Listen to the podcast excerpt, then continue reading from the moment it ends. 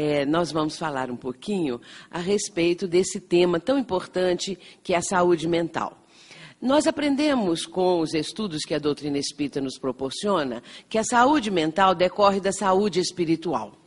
E, portanto, esse é o nosso enfoque. Quero contar também que eu escrevi um livro que tem o seguinte título: Transtornos Mentais Uma Leitura Espírita. Bom, eu escrevi esse livro e sempre digo assim: logo até na introdução, não sou psiquiatra, não tenho nenhuma forma formação nesse campo. Eu me atrevi a escrever esse assunto porque sempre a mente, o estudo da mente me fascinou. Não tive oportunidade de eh, direcionar a minha vida para estudos que me levassem a uma formação acadêmica, algo que pudesse então trazer para mim uma satisfação que seria muito grande devido a essa fascinação que eu tenho, esse fascínio pela mente. Portanto, eu escrevi este livro depois de ler durante assim, uns 10, 12 anos tudo que era assunto relacionado com a mente que vinha às minhas mãos.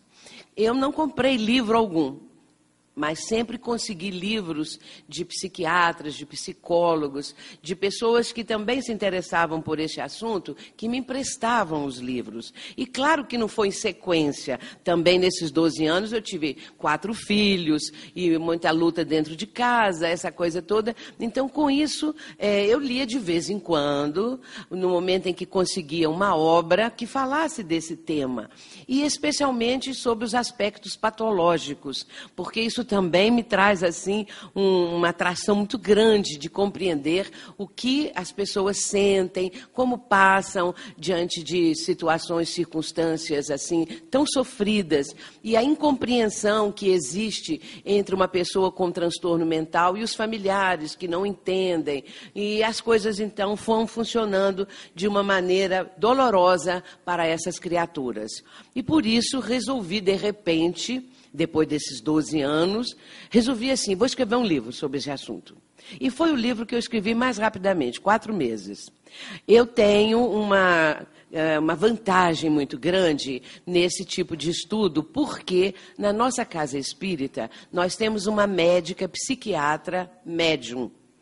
E ela participa da nossa reunião de desobsessão há 15 anos. E esse trabalho que ela realiza é feito de uma tal forma que hoje ela é uma referência na cidade e na região. Porque além de contribuir com a sua capacidade nesse campo, não é, como médica, ela também tem aquele amor a esse trabalho, aos pacientes, que eu vejo que é aqui também o apanágio de todos, não é, que estão trabalhando nessa casa, porque acima de tudo também está o ideal, está a vontade de ajudar as criaturas.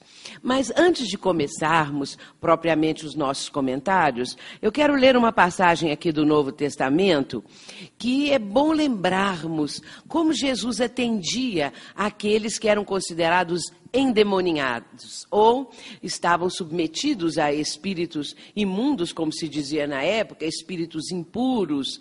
E, portanto, é uma cura que Jesus vai realizar. Isso está no capítulo 17 de Mateus e é chamado de a cura do lunático, que era um menino, um adolescente. Jesus desce do Monte Tabor. O que antecede a esse momento é o instante em que Jesus sobe o Monte Tabor, que era um monte que tinha um pouco mais de 500 metros de altura. E quando Jesus vai para o alto do Monte Tabor, ele convida Pedro, Tiago e João Geralmente, quando o mestre queria realizar algum tipo de tarefa, de trabalho, de alguma coisa, uma pregação, que fosse, e que precisasse, assim, de três colaboradores, daqueles que faziam parte do seu colégio apostólico, ele chamava os três, porque nota-se que eram os três que tinham mais condições mentais, espirituais, vibratórias, o que fosse, mas Jesus os distinguia dessa forma. Ele vai ao Monte Tabor, ali acontecem vários fenômenos que nós entendemos serem fenômenos mediúnicos, porque Jesus vai conversar com dois mortos, ditos mortos, que é Moisés e Elias. Então, várias ocorrências ali no alto do monte. Depois, Jesus desce. Os três, colaborando com Jesus, estavam presentes e viram Jesus conversando com Moisés e Elias. Por fim, terminando aquela, aquele momento sublime no alto do Monte Tabor, Jesus vai então começar a descer com os três. E é nessa hora também que há uma pergunta muito curiosa que vale até a pena nós mencionarmos aqui quando eles estão descendo. Jesus recomenda a eles o seguinte: A ninguém conteis a visão, até que o filho do homem seja ressuscitado dos mortos. E os discípulos o interrogaram, dizendo: Por que então dizem que os, é, os escribas que é mister que Elias venha primeiro? Jesus respondendo disse-lhes: Em verdade, Elias virá primeiro e restaurará todas as coisas. Mas digo-vos que Elias já veio e não o conheceram, mas fizeram-lhe tudo o que quiseram. Assim farão também eles padecer o filho do homem. Então, entenderam os discípulos que ele lhes falara de João Batista, mostrando que eh, João Batista era a reencarnação de Elias. Bom, descem do morro e vão encontrar, é, bem ali próximo a, ao sopé do morro, não é? eles encontram uma pequena multidão. Exatamente aquelas pessoas estavam reunidas esperando que Jesus descesse.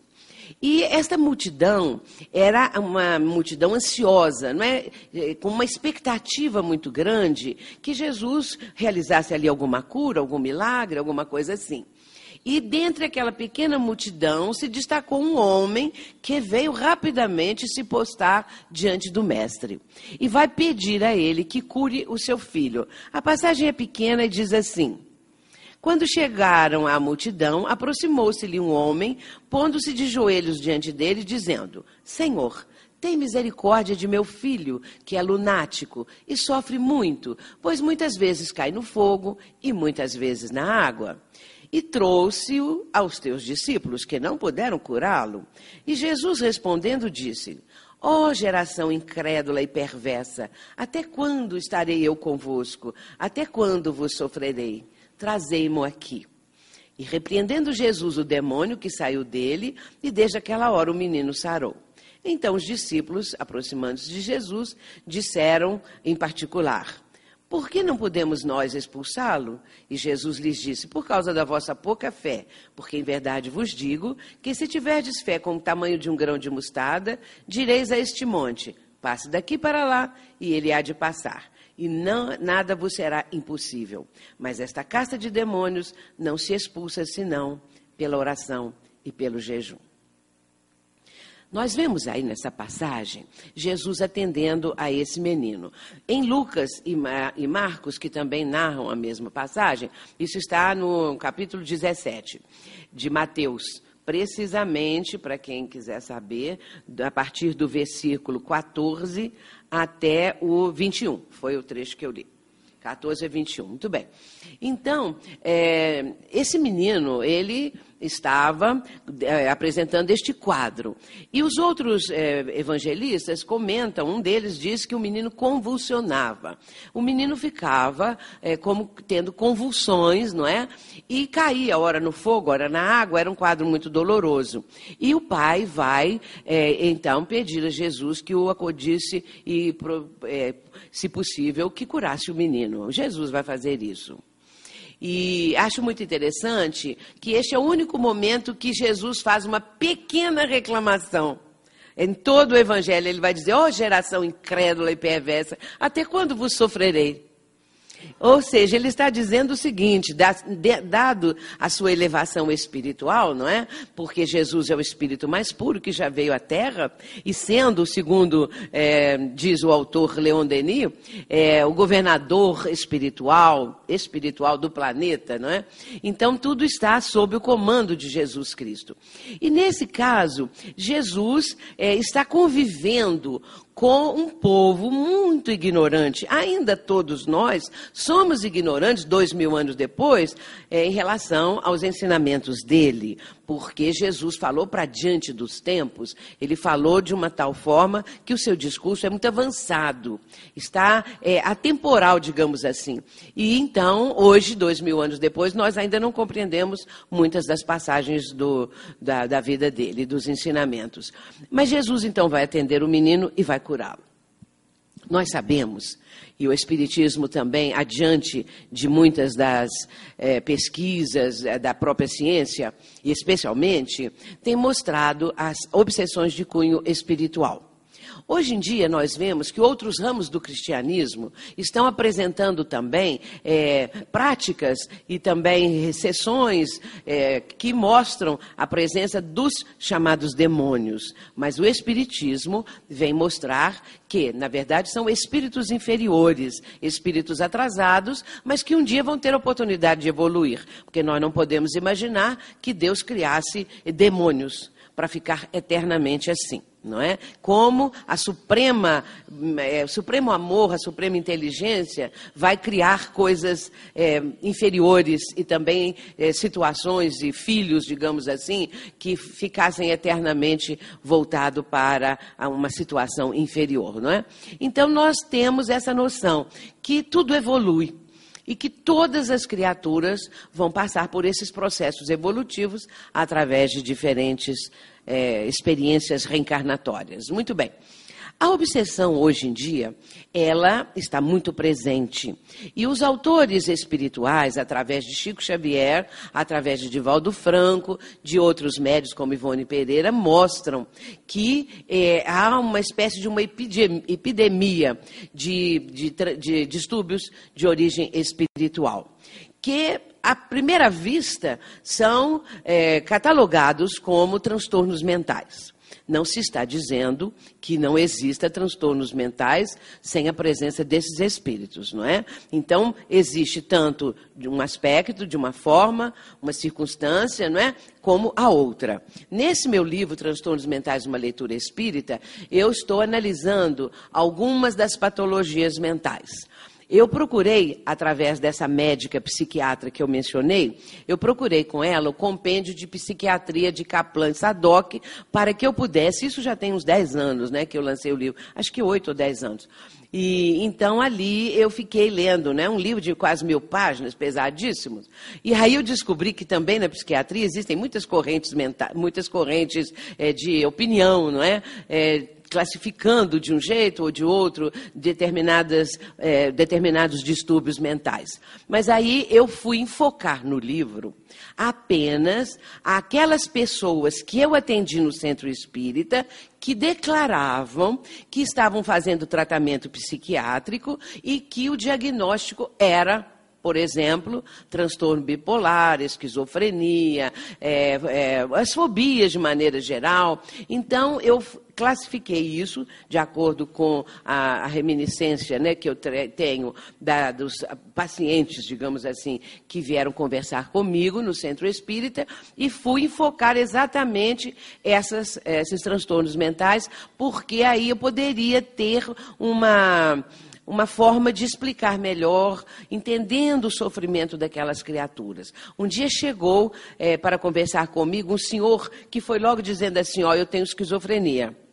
E esse é um diagnóstico médico. Eu já trato desse, desse problema há muitos anos, e, mas é uma coisa ter, terrível, ele disse. Eu preferia sofrer do fígado, uma doença grave no fígado, no rim. Começou a falar assim, do que passar por isso, porque eu não tenho um minuto de descanso.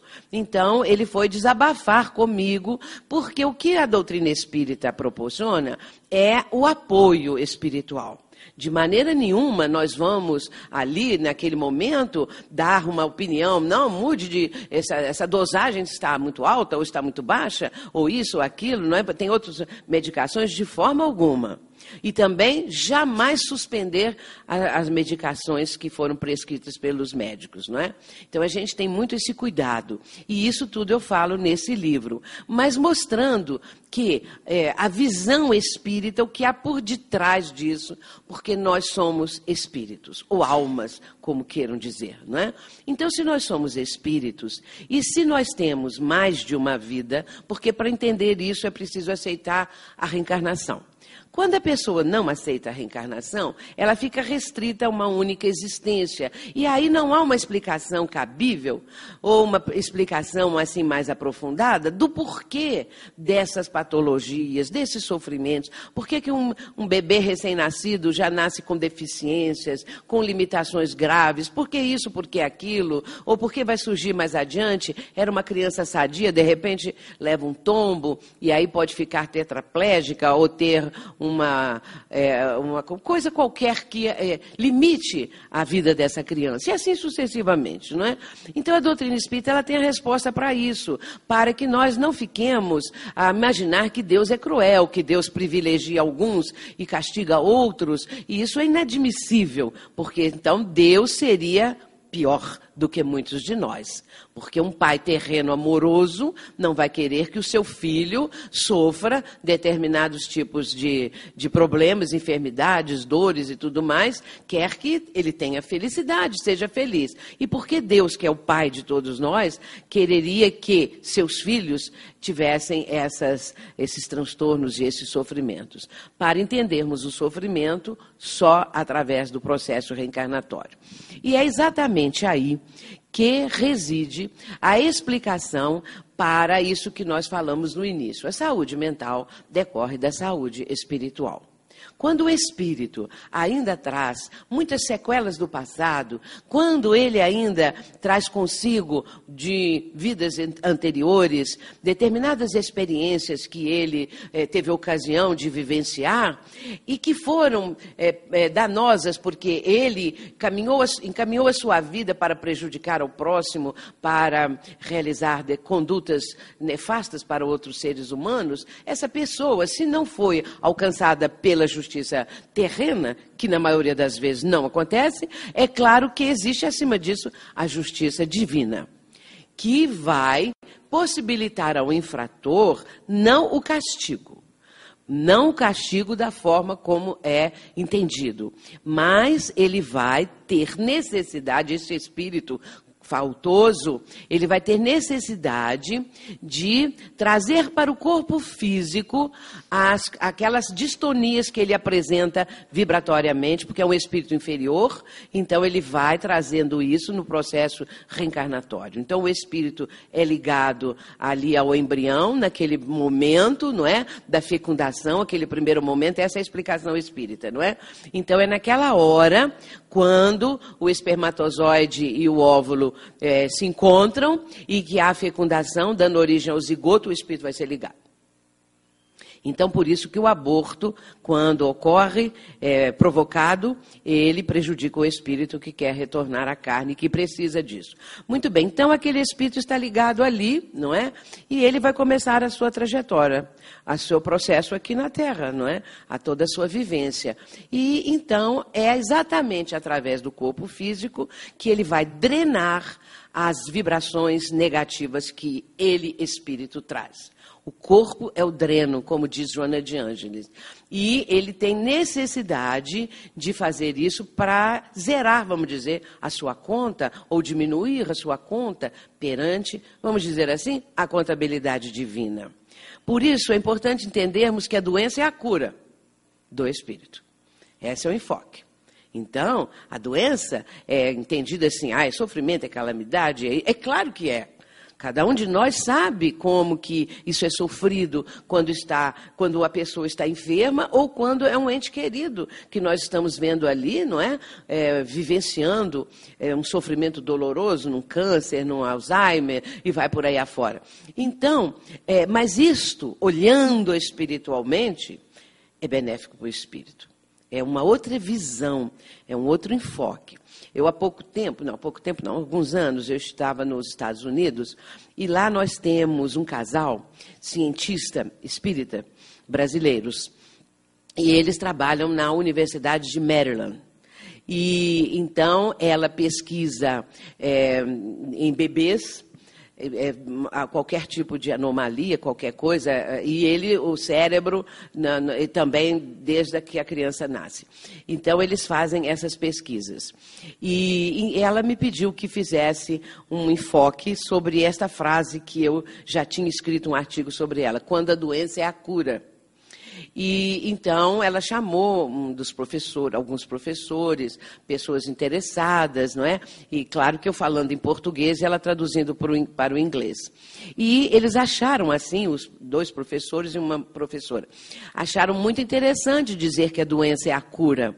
E depois fizeram perguntas para entender melhor esse aspecto. E posteriormente, eh, elas, a, a, no caso é a doutora Vanessa Ancelone, o nome dela, me pediu para escrever sobre, numa revista espírita publicada nos Estados Unidos a respeito dessa ideia, que a doença é a cura. Isso mostra a, a, aquela antevisão que a doutrina espírita está trazendo, porque de outra forma nós vamos ficar muito bitolados há um horizonte muito restrito quando nós não abrimos essa perspectiva. Agora, ninguém é obrigado a aceitar, claro. O Espiritismo não obriga nada, não, não constrange ninguém. A pessoa vem porque entendeu, porque quer, porque acha que é bom, e também pode começar e depois não gostar, deixar para lá. Então, a coisa é assim. Se achar que está bom, vai seguir, vai se enfronhar mais, vai estudar mais. Hoje em dia, muitas pesquisas estão sendo feitas por médicos espíritas, psiquiatras, especialmente, buscando esse entendimento, mesmo porque, nos casos em que há presença de espíritos que nós chamamos obsessores, tirando esse nome de demônios, porque demônio propriamente não existe, tudo ali nos mostra que há um ser inteligente, uma entidade, um ser, como queiram chamar. E este espírito, ele é um espírito inferior, mas que um dia vai progredir, não é? Então, nós temos, por exemplo, com essa psiquiatra, muitas experiências interessantes. Ela, claro que não vai procurar é, através do seu consultório, através dos atendimentos que ela faz, atende no SUS, atende é, de diferentes formas, não é? Ela não vai é, tentar é, passar para os seus pacientes quaisquer explicações ligadas ao espiritismo. Claro que ela tem essa ética, né? Mas ela faz o seguinte: quando um caso está muito grave, ela leva o nome para a nossa reunião e pede: vamos orar por essa pessoa. E assim, um dos casos mais interessantes que aconteceu, ela disse assim: chegou na, na, na, na Casa Espírita, que é a Sociedade Espírita Joana de Ângeles. Ela disse assim para mim: Olha, hoje tem um caso aqui muito grave de um paciente, era de noite, não é? A reunião é à noite. E durante aquele dia, logo pela manhã, um dos pacientes, que era mais ou menos calmo, deu assim um surto, qualquer coisa, mas ele ficou violentíssimo, Três enfermeiros estavam tentando contê-lo, tiveram que amarrá-lo. O homem não ficava quieto um segundo, dava murro e batia com a cabeça. Enfim, é, o quadro estava dramático. E, como se diz, vociferava, falava coisas terríveis, com uma voz assim presa na garganta, uma coisa muito estranha. E então ela, por ser médium, ela sentiu a presença de um espírito ali, uma entidade. Então ela trouxe o nome. Bom, a reunião começou. E essa reunião, uma reunião mediúnica, não é? Então tem uma parte de uma leitura do Evangelho, eh, mencionamos, não é sempre eh, os ensinamentos de Jesus. Temos uma outra leitura também de livro espírita. E, por fim, então, a prece inicial e os médios presentes vão dando o que a gente chama de passividade, ou seja, permitindo que o espírito se comunique, não é?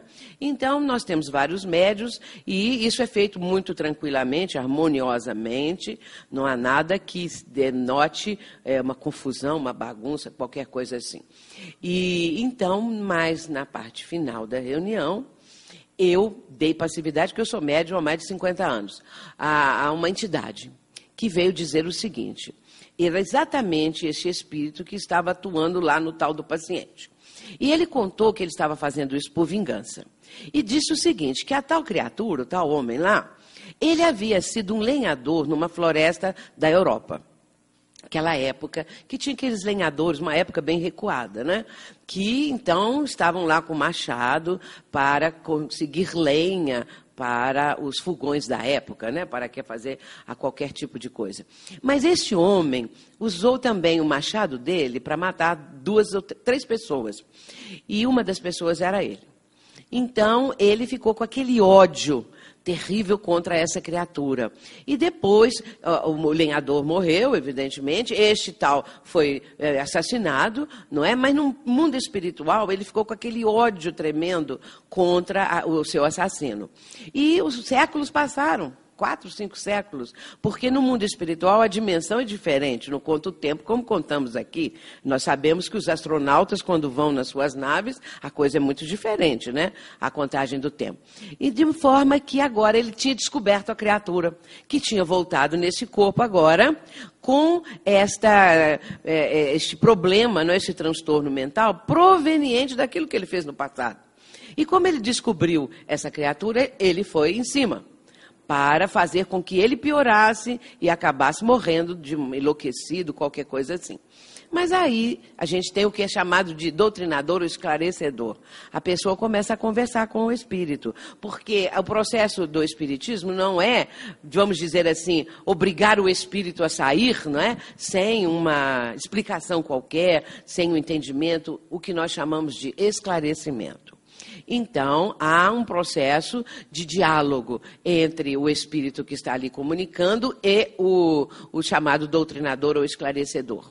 E então foi mostrado a ele determinados aspectos, e que nós não vamos entrar aqui no caso, mas acabou que ele admitiu que é, a partir dali ele não iria mais perseguir essa tal criatura. Porque foi mostrado para ele, isso é uma coisa também impressionante, que a vingança não traria para ele a felicidade que ele supunha. Porque depois que ele é, conseguisse a vingança, vamos dizer, que ele consumasse a vingança, o que seria da vida dele como espírito, né? Espírito imortal. Qual é o, a finalidade, o objetivo né, de um espírito no plano espiritual? É o progresso. Mas aqueles que ainda estão em plano inferior, eles ficam ali o tempo que quiserem porque até que pelo uso do livre-arbítrio eles se arrependam e resolvam. Então ele se arrependeu realmente e entendeu que aquele não era o melhor caminho para a felicidade dele, entendeu que pessoas que ele amava é, não estavam mais é, próximos a elas, tinha havido uma separação muito grande devido a ele estar com a ideia fixa na vingança. Muito bem, então ali ele foi encaminhado, tudo foi apaziguado. A reunião terminou, a médica voltou para casa dela, no dia seguinte para os trabalhos dela. Quando foi à noitinha, ela me ligou. Sueli, você não acredita vendo o homem como ele está agora. Passou a noite tranquila, o homem voltou a estar como era antes, ainda melhor ainda. Então, relatou o quadro dele e tal, e assim o tempo passou e ele, afinal, teve alta, e depois faz o tratamento em casa, aquela coisa toda. E ela acompanha isso, né? Isso já tem, assim, acho que uns três anos, dois anos, uma coisa assim. Eu sou ruim, um pouquinho ruim para tempo, né? Para contagem, assim, de época. Então, muitos casos acontecem, não é? Muitos casos ligados a, a, a pacientes psiquiátricos porque é, né, nós observamos exatamente que há uma presença espiritual daquele, dentro daquilo que nós chamamos de obsessão de cunho espiritual. Isso é importante fazer essa distinção, porque tem a obsessão, por exemplo, das ideias fixas, não é? Que a, a pessoa tem, é, vamos dizer, um, o toque, né, o transtorno obsessivo compulsivo, e as pessoas acham no meio espírita, que não tem conhecimento é, assim mais profundo, e pensam assim que o transtorno obsessivo compulsivo, esse obsessivo já está declaradamente dizendo que ele tem uma obsessão espiritual, não é? Porque acha que é assim devido, devido ao termo, né? Então é, a gente explica bem isso para que não haja essa confusão entre o meio espírita e a, a, a, a medicina, no caso, né? Para que não haja no meio espírita essa ideia que isso já é uma questão resolvida na medicina. Então, nós temos, assim, esses casos. E como eu disse inicialmente, isso não quer dizer que todo paciente psiquiatra tem um espírito ali atuando em cima dele. Mas pode ser que sim. E aí entram no campo da espiritualidade. Não é? Agora, como eu disse, a saúde mental, ela decorre da saúde do espírito. Aqueles que hoje, como todos aqui presentes, não é? Que estão trabalhando nessa área, ajudando é, a essas criaturas que sofrem tanto, porque nem sempre familiares e pessoas fora desse âmbito da compreensão do que é uma patologia mental entendem né, o sofrimento. Pensam que a pessoa está fingindo, é, que a pessoa isso, que a pessoa aquilo, e é também decorre daquela ideia, né, de que ah, se você for para um psiquiatra é porque está tá achando que eu sou louca? Está pensando que agora eu estou ficando doida, né? Então a pessoa já acha isso. Então eu digo assim, ó, o psiquiatra hoje trata de tudo. Então, desde a depressão, né, quadros depressivos graves, até outros aspectos, né, dentro desse campo. E, e, também que a medicação, hoje isso, isso eu falo, né, para essas pessoas que vêm com este preconceito formado, não é? Como que a medicina avançou, a psiquiatria e tudo mais. E então, o espírito, no caso todos os que estão fazendo esse atendimento, todos os que estão empenhados em ajudar essas pessoas, não é? é isso aí denota uma preparação de cada um espiritualmente falando. Ninguém vem aqui por acaso, o acaso não existe. Tudo tem uma causa profunda, uma razão de ser. Portanto, já estão com uma saúde mental adquirida, não é? Embora que possam, às vezes pelo estresse, possam, às vezes mais adiante, um ou outro eh, apresentar um quadro qualquer que venha a ser até catalogado como um distúrbio também, qualquer coisa desse tipo, né?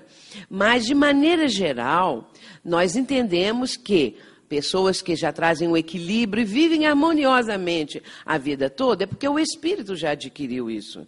Então, essa é a saúde mental, ela decorre da saúde espiritual. Embora que as pessoas nem saibam disso, não é? Mas já trazem isso inerentes a elas.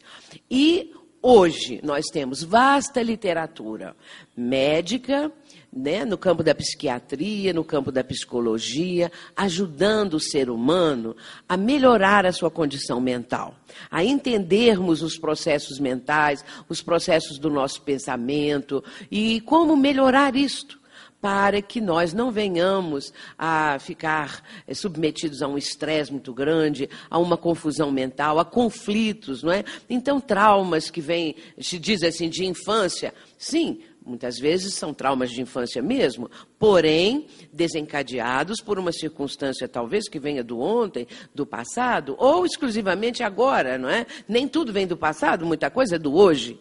Isso também é bom dizer, não é? Para não ficarmos sempre pensando, ah, não, eles lá só pensam que é tudo do, da, das encarnações anteriores. Não, não quer dizer isso não. Muita coisa acontece no uso do livre-arbítrio da pessoa agora. Então, ela vai sofrer uma determinada coisa decorrente de uma conduta que lhe trouxe esse problema, não é? Que é a responsável pelo que a pessoa está sofrendo. Então, é, um momentinho, eu não perguntei que hora, que eu tenho quanto tempo? Hein? Falta quanto tempo?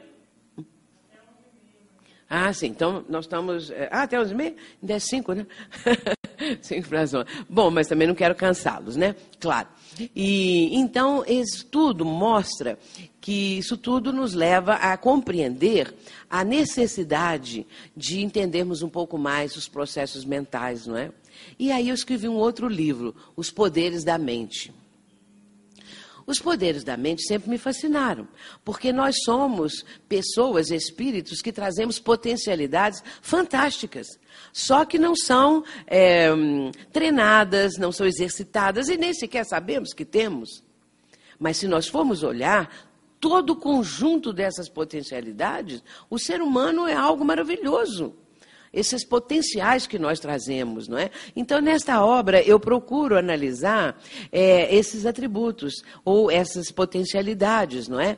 Que desde o do, do, do fato de nós pensarmos, a criação mental, não é? A elaboração de um pensamento, a ideia, não é? Então nós vamos trabalhando isso para entendermos como que isso tudo funciona e o quanto nós podemos melhorar os nossos processos mentais. Porque sabemos hoje o quanto os processos mentais negativos influenciam no campo físico. A pessoa pode, então, trazendo um pensamento todo ele voltado para uma negação constante da vida, é, é, esses aspectos todos que vocês tão bem conhecem, isso vai refletir no campo físico, é claro, não é? E muitas limitações começam a acontecer decorrente de uma mente depressiva, de uma mente negativa, de uma mente que é reclamada, reclama da vida o tempo todo, sentindo-se é, como a última das criaturas isso vai por aí afora, não é? Muita coisa. E analisamos também um potencial fantástico que nós temos, que é a memória. Uma das coisas mais belas que nós temos é a memória. A memória é algo assim extraordinário. E muitas vezes é, há uma seguinte pergunta: quando se entende, por exemplo, que o cérebro é um grande mecanismo e que tudo decorre dos implementos cerebrais. Então não existe espírito, não existe espiritualidade, não existe nada, não, é nem Deus. Então o cérebro é um mecanismo. E o cérebro que engendra tudo isso, o pensamento, através dos neurônios, através de todos aqueles implementos e todos os processos mentais. Então, ele, é, é, ele possibilita o pensar, não é? a memória, e vai por aí afora. Muitas outras coisas. Né? A razão, o raciocínio, o discernimento e outros aspectos. Agora, o que é impressionante é como um, um processo físico, no campo físico, que o cérebro é físico, claro, como que ele pode, por exemplo, estocar memória, que é algo abstrato. Não é? Então começa isso, o pensamento também. Então nós começamos a analisar isso tudo. Quando a pessoa morre, né? Quando desencarna, o espírito conserva todo o seu potencial. E ali o cérebro se extinguiu, não tem mais nada, não é? Mas o espírito está vivo e o espírito tem todo o seu potencial e vai continuar indefinidamente, não é? Porque nós somos imortais. Essa é a nossa condição. Agora, é claro que os ramos do cristianismo, os vários ramos, né, o cristianismo em si aceita que somos imortais, que somos almas, não é? Que vamos para um, um mundo espiritual, que eles não sabem propriamente explicar. Agora, só que tem que, no enfoque desses outros ramos do cristianismo, o espírito imortal só tem dois lugares para ele ir. Ou ele vai para o céu, ou ele vai para o inferno. Não tem outro lugar. Não é? E então, é, o que, que nós vamos fazer com a nossa imortalidade? Só isso? É muito pouco não é? E quem vai para o inferno? Agora, não sei se aqui assistiram o filme Nosso Lar. No filme Nosso Lar, há uma cena muito curiosa, várias cenas, que mostram quando o espírito está indo num, num patamar inferior, vibratório, ele vai lá para aquela região que foi denominada de umbral, que é uma região inferior que é criação mental. Então ali tem aquela lama, ficam aqueles espíritos lá, aquela coisa toda. Vieram duas pessoas não espíritas, é, é, em momentos diferentes, conversar comigo. E perguntaram assim: Ah, mas eu assisti o filme e tal, gostei disso, gostei daquilo, mas aquela tal daquela lama, não é? Eles mergulhados lá, e, o, e ele, o André Luiz, caiu de rosto na lama e tal. Eu falei assim: Bom, você é católica, né? Sim. Então você acredita no inferno? Ah, sim, acredito. Então o inferno não tem um fogaréu lá, não é um fogo constante? E a pessoa não vai ficar naquele fogo eterno? Eternamente, qual que é melhor? Você ficar no fogo, se queimando eternamente, ou você ficar numa lama fresquinha? Que a lama, pelo menos, é fresquinha, de vez em quando você enxuga, limpa, fica aquilo seco, aquela crosta. Então, ainda fiquei falando assim, né?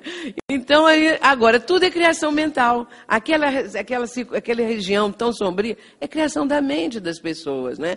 Os espíritos elevados são chamados de espíritos de luz e eles irradiam luz. Então, é isso. Então, claro que aqueles que ainda trazem a mente não é carregada desses aspectos negativos, isso vai se refletir no campo físico e aí vem a dor, aí vem o sofrimento, aí a pessoa vai expurgar, digamos assim, o que ela fez no passado através de uma enfermidade qualquer e vai depois deixando esse corpo físico caminhar no, e aí no plano espiritual. Eu digo assim, hoje em dia está acontecendo a maior descoberta possível.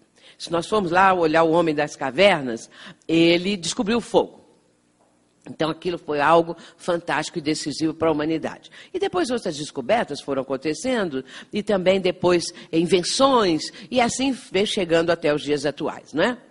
Mas agora há uma grande descoberta, que é a descoberta do mundo espiritual. E o livro Nosso Lar está exatamente propiciando isso. Descobrimos o mundo espiritual que existe, não é? Que está aqui, né, na outra dimensão. Então, isso é muito importante porque as pessoas vão ter uma abertura mental muito grande e aí isso pode é, trazer uma mudança significativa para as pessoas, não é? Porque entendendo agora um pouco mais do quanto nós somos é, espíritos imortais e do quanto nós temos pela frente, abre um horizonte infinito. E com isso podemos procurar outros condicionamentos. Nossa mente é feita de condicionamentos, não é verdade? Nós somos condicionados a isso, aquilo que chamamos hábitos, mas são condicionamentos que nós temos muitas vezes que descondicionar o condicionamento infeliz e desequilibrado e modificar tudo isso. Então, meus irmãos, Jesus curou muitas pessoas que estavam dominadas por espíritos inferiores, não é? Chamados de demônios, como eu disse, e tudo mais. Entretanto, o Mestre também nos mostra o quanto nós podemos fazer. Ele disse em certo, certo momento: tudo o que eu faço, também podeis fazer, e muito mais mostrando que nós poderíamos, seguindo os seus ensinamentos, também contribuir para ajudar as criaturas humanas. A proposta do Espiritismo é esta, exatamente, não é?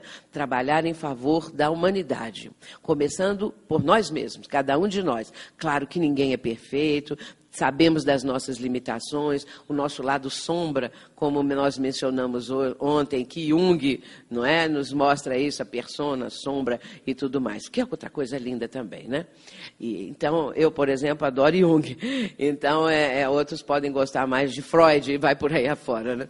Mas eu digo assim, que eu agora, fazendo essas leituras, estudando, falando, estou me preparando para quando eu desencarnar, pedir permissão para quando eu voltar ser psiquiatra.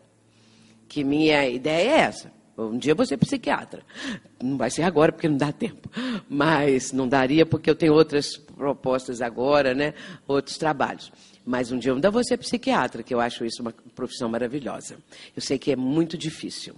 Eu sei porque eu vejo lá essa nossa médica lá. Agora eu digo assim, lá na nossa casa espírita, tem muitas pessoas que tratam com ela trabalhadores, voluntários, é, pessoas que. Porque aí a pessoa. É, aí eu digo assim, ó, metade da casa espírita aqui trata com a, com a Sônia. Agora a outra metade ainda vai tratar.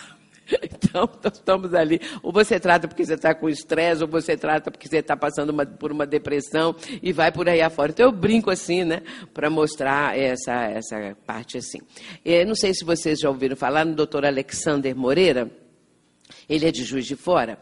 O doutor Alexandre Moreira está fazendo muitas pesquisas. Ele é um psiquiatra, ele é bem novo ainda. Então, ele está fazendo muitas pesquisas também no campo da mediunidade, para fazer uma distinção no que é realmente mediunidade e no que é um transtorno mental. Porque, às vezes, pessoas com mediunidade ainda muito descontrolada dá uma certa semelhança com um distúrbio mental, uma pessoa que está tendo uma crise convulsiva, por exemplo, e, e vai por aí afora, né? E outros dizem assim, ah, eu ouço vozes. Ah, então é esquizofrênico. Aliás, é o contrário. Ouço voz, então é obsessão. Vai lá para uma reunião de obsessão, que é a ideia que muitas casas espíritas têm, não é? E não tem essa noção do que é a esquizofrenia e do que são essas vozes, essas coisas todas. Então, nós não vamos taxar, não é? Nós não vamos dizer logo para uma pessoa que chegar, eu ouço vozes, né? Vozes sempre falando coisa ruim, né? Mandando fazer isso, mandando fazer aquilo, ou então aquele delírio de, de, de um campo assim, espiritual, de alguma coisa desse tipo. Então, aí a gente tem que fazer essa distinção, essa separação, para não ficarmos é, incorrendo nessas condutas assim de, ah, é isso, é sempre é, é coisas espirituais. Muito bem, agora eu quero saber o seguinte: eu me atrevo a abrir para perguntas. Me atrevo diante de vocês, é, especialistas no assunto. Mas se for da área espiritual, aí eu posso responder. Porque se não for, não me perguntem. Porque eu não sou psiquiatra. Alguém quer fazer uma pergunta para é, melhorar a minha exposição quanto à questão espiritual?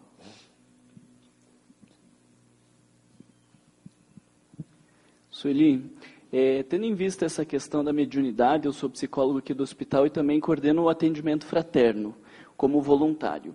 E a gente tem pensado em fazer um grupo justamente para trabalhar as pessoas que têm mediunidade, que trazem, porque a gente tem, eu tinha visto outras pesquisas do Dalgala Rondo também, que é outro psiquiatra, e ele tenta diferenciar essa mediunidade da espiritualidade, mas ele fala de uma mediunidade puramente equilibrada. Uhum. E daí usa de exemplos de médiums e é fácil da gente identificar isso. Agora, tendo em vista uma pessoa que tem uma mediunidade em desequilíbrio, a gente vê que tem um contingente imenso de pessoas que, se a gente auxiliasse nesse processo de mediunidade equilibrada, teria um outro quadro. Sim. A gente tem um internamento, em média, de um mês dos pacientes. E a gente está elaborando um grupo para que a gente pudesse, Sim. ao longo do mês, os voluntários trabalharem esses fatores. E a gente estava justamente pensando que fatores talvez a gente pudesse incluir, que seriam importantes nesse processo de equilíbrio da mediunidade, tendo em vista também um período tão curto de atendimento, mas que possa contribuir para esse sujeito. É verdade. Olha, às vezes, como é seu nome mesmo? Marcos? Ah, Marlon. É o seguinte, é, nós vemos que as pessoas vêm com mediunidade desequilibrada, já dando passividade a espíritos, cai na rua, cai dentro de casa, e nada mais é do que a presença de um espírito, né? E o pouco tempo para isso, como você disse aqui, é um mês, né? Pois é. Então, o que não se ensina é como a pessoa deve fazer para controlar o espírito. Ela não precisa nem estar numa reunião mediúnica, porque é uma, uma das coisas mais bonitas que a gente eh, vê na, na obra de Kardec, o livro dos médios, por exemplo, é que não apenas ele comprovou a autenticidade do fenômeno mediúnico, mas fez muito mais do que isso, ensinou como controlar porque isso nunca foi, tinha sido feito até então. Né? Nós sabemos que na Idade Média, aquelas criaturas lá eram chamadas de bruxos, bruxas e tal, porque foram levadas à fogueira, essa coisa toda. Agora, só fazendo um parênteses nessa que eu gosto de bruxaria, é o seguinte, o, veja como que são as coisas. Né? Na Idade Média eram bruxos, bruxas e condenados à fogueira. Só que, hoje em dia, eu estava vendo, assistindo uma entrevista com uma entrevistadora dessas bem conhecidas, é, conversando com uma mulher. Quando eu liguei, a conversa já ia no já estava em meio. E de repente a entrevistadora disse para ela assim: "Você é uma bruxa, né?" Aí ela falou assim: "Ah, sou, é com muito prazer. Então, ela começou a falar, bruxa no caso seria médium, né? Ela estava querendo ser chamada de bruxa, porque se sentiu muito enaltecida com aquilo. Eu falei, olha como os tempos mudam, né? Hoje ela quer ser chamada de bruxa, não tem vassoura, não tem aquele nariz assim com aquela, aquela verruga, não é assim, nem é aquela das idade média, para ser levada, da idade média para ser levada à fogueira, né? Então, a, a, coisa muda, a visão vai mudando, não é? Isso, isso aí é um aspecto. Fechei o parêntese. Voltando, então, à questão de ensinar a criatura como exercer esse controle, sabe? Porque eu já tive lá muitos casos de pessoas que estavam assim nessa situação. Um caso muito curioso é de um casal médico. E este médico havia sido meu médico, eh, ele era obstetra, e com um dos meus filhos, quando eu tive esse, meu, a minha quarta filha, é, foi com ele. E depois nunca mais encontramos e tal. Agora, não é que um dia ele vai lá na nossa casa espírita com a esposa. Então chegou lá e, e, começamos a conversar e tal. E aí ele falou: Pois é, eu vim aqui porque a fulana está recebendo espírito toda hora. Então começou a contar como que era o quadro, aquela coisa toda. Ele tinha perdido uma filha, perdida entre aspas, num desastre, há uns três anos atrás.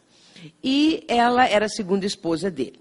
Quando ele casou com ela, com a segunda esposa, ele manteve bom relacionamento com a primeira e com os filhos que ele teve com a primeira esposa. E entre eles, essa tal moça, que faleceu no desastre.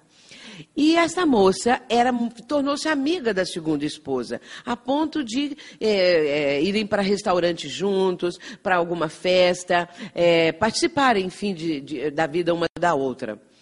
E então, a esposa, agora, a segunda médium, começou a receber um espírito que dizia: Eu sou sua filha e não quero mais ver você casado com ela, que não sei o quê. Ela própria recebia. Aí a gente vê a autenticidade do fenômeno, porque ela falava mal dela mesma, quer dizer, o espírito, né? E começou a falar horrores da criatura.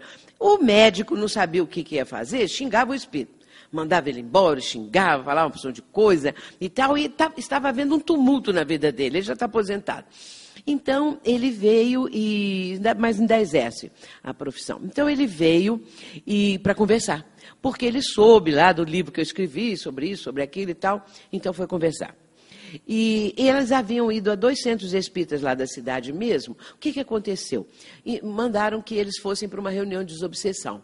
E foi a pior coisa que poderia ter sido, porque ela dizia o tempo todo: Eu sou católica e quero continuar católica. Então eu disse para ela: Não, você pode continuar católica, aqui ninguém proíbe, não, até é bom. É bom você ser uma boa católica, uma boa evangélica, qualquer coisa. A pessoa sendo é, fiel àquilo e digna naquela que escolheu, está ótimo, né? Então, ela foi e ouviu médiums recebendo espíritos que falavam horrores dela. Então ela falou assim: então eu que sou um demônio, porque eu vi coisas horríveis lá, né? Então ele também veio me perguntar por que, que isso aconteceu. Que agora aqui você falou que pode explicar para ela como que ela vai controlar esse espírito, e lá falaram isso. Eu falei, não, isso é falta de estudo, porque a gente também tem a ética, não vou ficar falando mal dos outros lá, né? Então eu falei, ah, não, isso é só falta de estudo e tal. Então é um processo que adotam, essa coisa assim. Então eu expliquei para ela como que ela deveria fazer. E depois que eu soube todo o caso, não é? Eu disse assim para ela: olha, você tem que começar entendendo o seguinte: você é dona da sua mente e é dona do seu corpo. Você é você, que é um espírito. Então, este espírito que, que vem e que quer é, é, trazer a sua onda mental para sintonizar com a sua onda mental, você pode impedir isso, desde que você compreenda como fazer. E aí eu comecei a explicar para ela. Isso é um condicionamento, eu disse. Como que você sente quando ele está se aproximando? Ah, não, eu não sei, de repente falei, não, preste atenção. Você deve sentir alguma coisa, algum sintoma. Eu disse, você fica gelada, você fica tremendo, você fica chorando, dá uma raiva de qualquer coisa, qual é o seu estado íntimo? E logo de imediato ele vem. Ela falou, eu fico tremendo muito. Ela disse. Eu falei, então é a aproximação dele. Ele está vindo, você começa a ficar trêmula e depois ele domina sua mente e vai fazer as coisas todas e falar o que tem feito.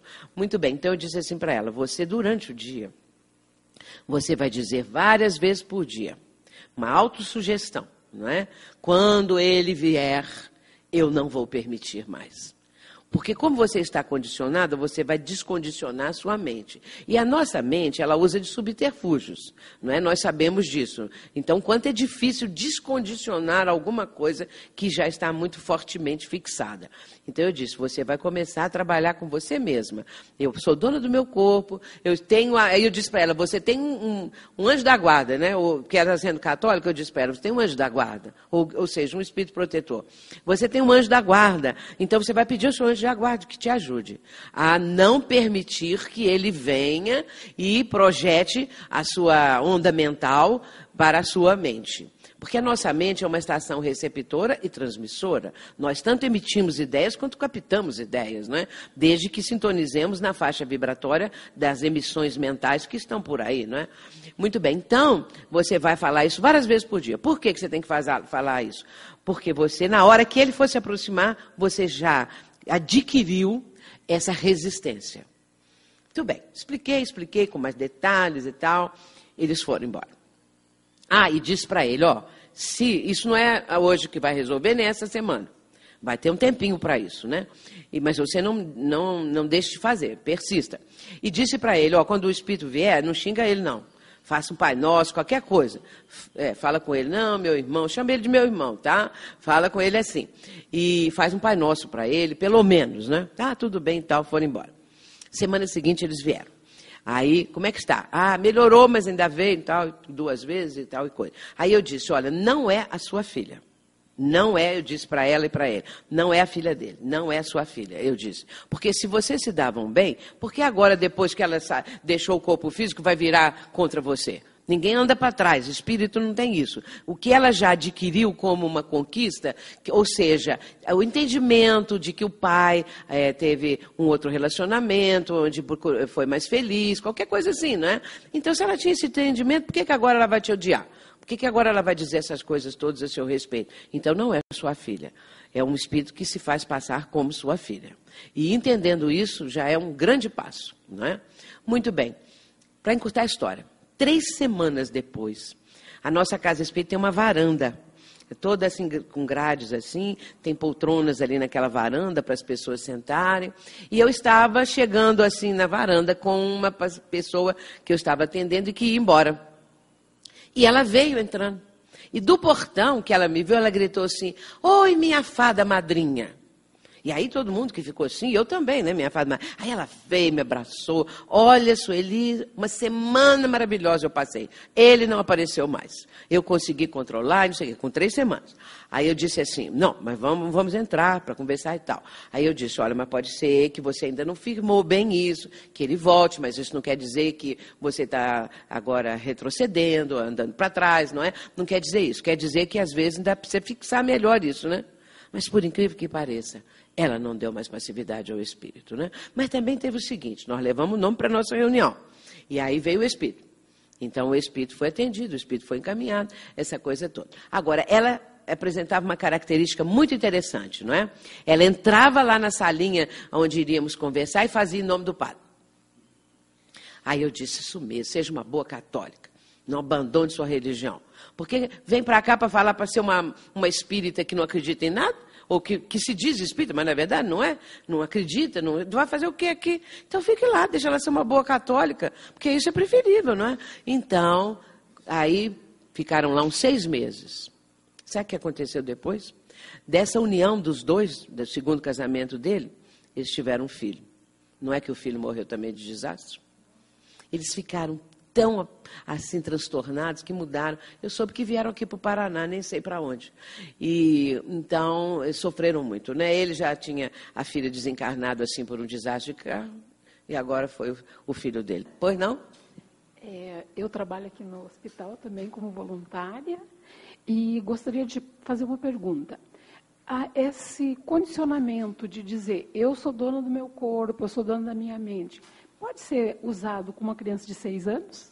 Com uma criança? De, de seis anos? De seis anos? Bom, que isso que eu aí eu não tenho ainda uma ideia precisa, não. Olha bem, a criança, se ela apresenta sintoma de mediunidade, que você está dizendo, né? Uhum. Muito bem às vezes as crianças são tão precoces hoje em dia e elas entendem tanta coisa que a mídia está trazendo. Eu não tenho ainda uma experiência, alguém que me relatou qualquer coisa.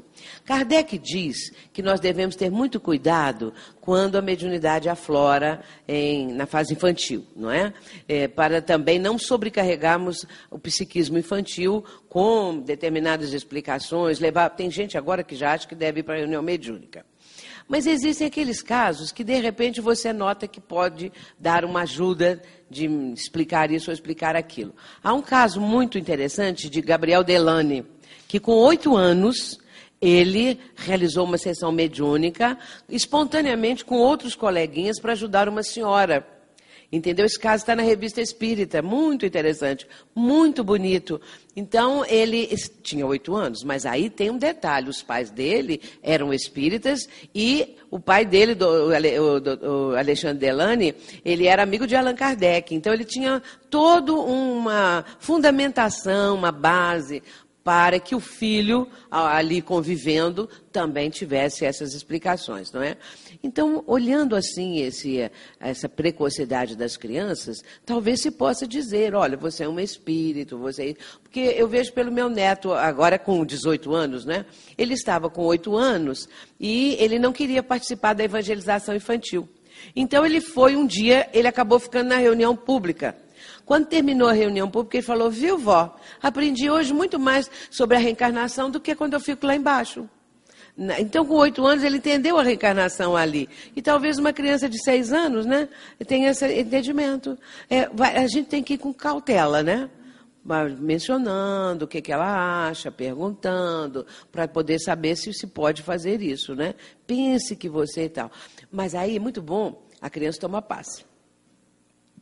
Então, lembrando aqui a passagem em que Jesus vai atender a esse menino, não é? que nós possamos também fazer o melhor da nossa parte. Eu sei que todos aqui fazem. E fiquei encantada. Consolação, minha amiga, que, que também trabalha na mediunidade há muitos anos, que tem toda uma vivência, não é? E ali o casal que nos trouxe deve ter conhecido de vocês, o Sérgio e Ana Maria Bosquiroli. Então, são pessoas, e todos vocês, não é?